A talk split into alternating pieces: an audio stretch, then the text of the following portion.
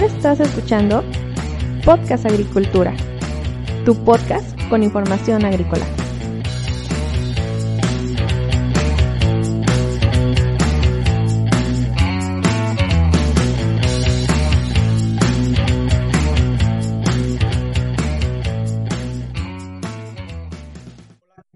Yo soy Olmo Axayacad y te saludo nuevamente.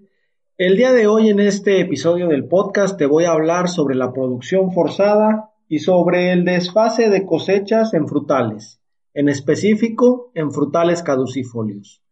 Antes de pasar a la información, te quiero invitar a que visites blogagricultura.com, mi blog con información agrícola que seguramente será de tu interés. Además, quiero comentarte que este episodio de Podcast Agricultura está patrocinado por la empresa líder mundial en riego de, precisión, me refiero a Netafim. Y te invito a que conozcas los productos y servicios que Netafim ofrece en www.netafim.com.mx. Bueno, el término producción forzada fue conceptualizado en 1989 y este término se utiliza para definir a todas las técnicas que están enfocadas a obtener cosechas fuera de épocas normales y a plantas explotadas en otras condiciones climáticas diferentes a las de su lugar de origen. Con la producción forzada nosotros podemos producir en épocas cuando la oferta de determinado producto ha disminuido, con lo que se puede llegar a obtener un precio mayor y en algunos casos incluso pues se puede llegar a exportar a otros mercados que en un momento específico del año tengan carencia del producto que nosotros podemos suministrar. Además, con la producción forzada es factible por prolongar la temporada durante la cual hay disponibilidad de un producto específico y también es posible en determinado momento llegar a reducir las importaciones de ciertos frutos porque en teoría tendríamos la capacidad con la producción forzada de obtener cosechas cuando normalmente no se obtenían en el pasado. Algunas de las desventajas de la producción forzada es que se debe practicar en donde las condiciones climáticas lo permitan y además se requiere un amplio conocimiento de la fisiología de la planta, en específicamente de la floración, del letargo, también conocido como dormancia, y del crecimiento vegetativo de la planta. Porque si nosotros aplicamos las técnicas de la producción forzada, vamos a tener un cierto desbalance entre crecimiento vegetativo y reproductivo que se explica fisiológicamente por los efectos que existen sobre la síntesis de ciertas sustancias dentro de la planta, como pueden ser los carbohidratos. Y bueno, necesitamos entender cuál es la disponibilidad de esas sustancias durante el crecimiento vegetativo y durante el crecimiento reproductivo, así como cómo promover o inhibir la síntesis de ciertos compuestos que están relacionados con el desarrollo de, cierto frutal, porque se va a ver afectado. Entonces, el punto clave de toda la producción forzada es conocer a detalle la fisiología de nuestro cultivo y determinar eh, con la mayor precisión posible cuáles van a ser las respuestas ante ciertos estímulos que pues forman la base del manejo forzado. Algunas de las técnicas que se han utilizado para lograr desfasar las cosechas mediante la producción forzada han sido, en primer lugar, las defoliaciones, luego aplicaciones de promotores del crecimiento, también aplicaciones de retardantes del crecimiento, el manejo específico de podas, la aplicación de estimulantes para la brotación y también el manejo del riego y las fertilizaciones. Todas estas técnicas se han utilizado dependiendo del frutal y de las condiciones de manejo en las que está este, en mayor o mayor, en mayor o menor medida, perdón, porque no es que se puedan aplicar todas las técnicas para un solo cultivo, ya que volveríamos loco a nuestra planta o a nuestras plantas. Por lo tanto, hay que elegir, pues de preferencia, una sola de estas técnicas o un par de ellas para poder lograr conjuntarlas y lograr los resultados deseados. Cuando nosotros hablamos de la producción forzada, esta se ha utilizado en mayor medida en nuestro país para desfasar la cosecha en frutales caducifolios, aunque en menor medida también entran los cultivos o los frutales subtropicales. En este episodio solamente me voy a enfocar en los frutales caducifolios. Las prácticas culturales que se deben aplicar en los huertos de frutales caducifolios para desfasar cosechas son diversas, pero en general las, que más se han utilizado son tres, que es la aplicación de promotores de la brotación, el manejo específico de, podas y defoliaciones químicas o manuales en determinado momento de, nuestra, de nuestro desarrollo de nuestro cultivo.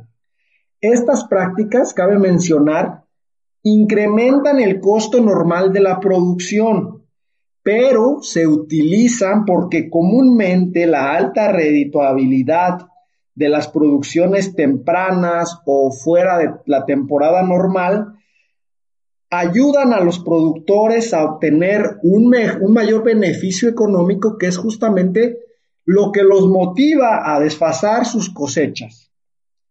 Los requisitos para desfasar una cosecha en un frutal caducifolio son Primero hay que tener las condiciones climáticas adecuadas, que básicamente pues se trata de tener, un clima subcálido donde no haya presencia de heladas.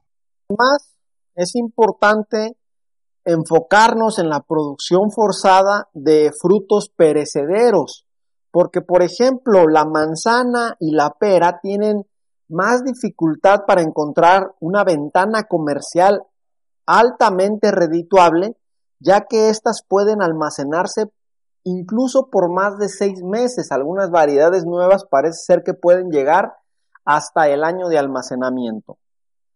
Además, se requieren cultivares de bajo requerimiento de frío. Este es un punto muy importante. Y que tengan un corto periodo de desarrollo de flor a fruto con una maduración homogénea y adecuada a los promotores de brotación que nosotros vayamos a utilizar. Los frutales que más éxito han tenido a nivel comercial en el desfasamiento de cosecha ha sido el durazno, en específico la variedad diamante, de la cual pues después se llevó parte del manejo hacia las zarzamoras, frambuesas, eh, la vid, el ciruelo, eh, por mencionar solamente los principales. Y algunas de las zonas en las cuales el manejo forzado ha tenido mucho éxito en nuestro país, pues es Uruapan y Los Reyes, Michoacán, en Coatepec, Harinas en el Estado de México, en Ocuituco y Tetela del Volcán en Morelos y en Costa de Hermosillo en Sonora. Sin embargo, hay grandes posibilidades en otros frutales caducifolios e inclusive en frutales subtropicales para aplicar determinados manejos de la producción forzada, ya que no solamente se va a tener fruta en un periodo, digamos, fuera de la ventana normal en el año, sino que como ya se tiene la, la, la posibilidad de exportar muchos productos, ya podemos ver al mercado internacional en qué momentos, en qué etapas requieren cierto producto que pues ya sea que no puedan cumplir esos países su demanda interna o que por las condiciones del clima no cultiven determinado eh, frutal, ¿no? Entonces hay que tener muy en cuenta esto.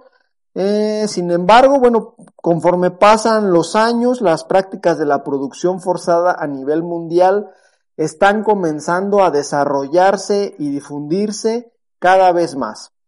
A continuación te voy a mencionar eh, te voy a definir en qué consisten las tres eh, prácticas más comunes del desfasamiento de cosecha en frutales caducifolios. Voy a comenzar con la defoliación. Esta consiste en aplicar sustancias que provocan daños en las hojas y que promueven la formación de la capa de abscisión, con lo que hace que se caigan las hojas. Se debe realizar cuando las hojas ya trasladaron gran parte de sus reservas, que es cuando empieza su senescencia, con lo que se facilita su caída, ya que entre más joven es la hoja se requiere mayor eh, concentración de los productos con los cuales vamos a defoliar. Además, es mejor no defoliar con fertilizantes nitrogenados como la urea y también se menciona que no es conveniente defoliar con sulfato de cobre o sulfato de zinc, ya que la defoliación es rápida y las hojas no alcanzan a traslocar adecuadamente sus reservas, aunque bueno, estos tres eh, fertilizantes, estas tres sustancias que te he comentado, que son la urea, el sulfato de cobre y el sulfato de zinc, pues de hecho son tres de los productos que actualmente más se utilizan, al menos en las berries, en la zarzamora en específico, para realizar las defoliaciones justamente porque las quemaduras en las hojas son rápidas y estas se pueden eliminar de forma más rápida. No se recomienda hacer defoliación manual porque el rendimiento obtenido es muy bajo.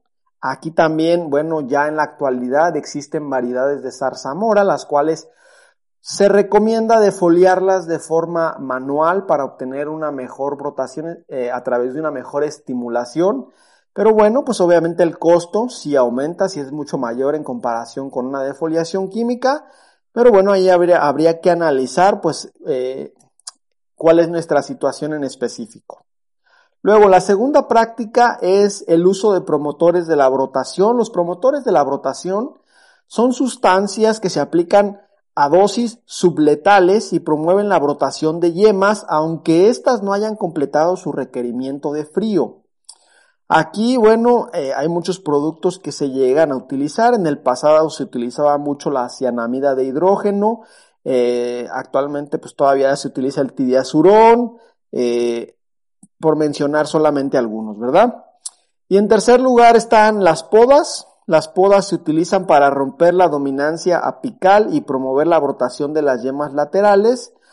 Una poda se utiliza como una práctica normal y tiene la finalidad de estimular la generación de ramas fructificantes, es decir, de laterales que ya sean reproductivos. Y bueno, ya para terminar, te comento nada más que como una práctica de producción forzada también se llega a utilizar la sequía, que consiste en la aplicación de un periodo corto, breve de sequía, eh, en la cual pues no se debe de aplicar eh, fertilizante o agua a través del sistema de fertirriego. La, la idea de realizar una pequeña sequía es promover la inducción floral en algunos frutales caducifolios como en durazno, frambuesa y, guayaba, que también eh, la guayaba es un frutal perennifolio, pues la sequía llega a tener un gran efecto para hacer la transición entre el estado vegetativo de la planta al estado reproductivo. Obviamente, pues tenemos que aplicar la, sequía o cortar el, agua, eh, introducir un estrés hídrico pequeño, pues en una etapa en la cual no estemos en la temporada de lluvias, porque si no, pues obviamente no va a servir este manejo, dado que no lo vamos a poder realizar de forma adecuada. Hasta aquí la información que te quería comentar el día de hoy. Muchísimas gracias por escucharme. Hasta luego.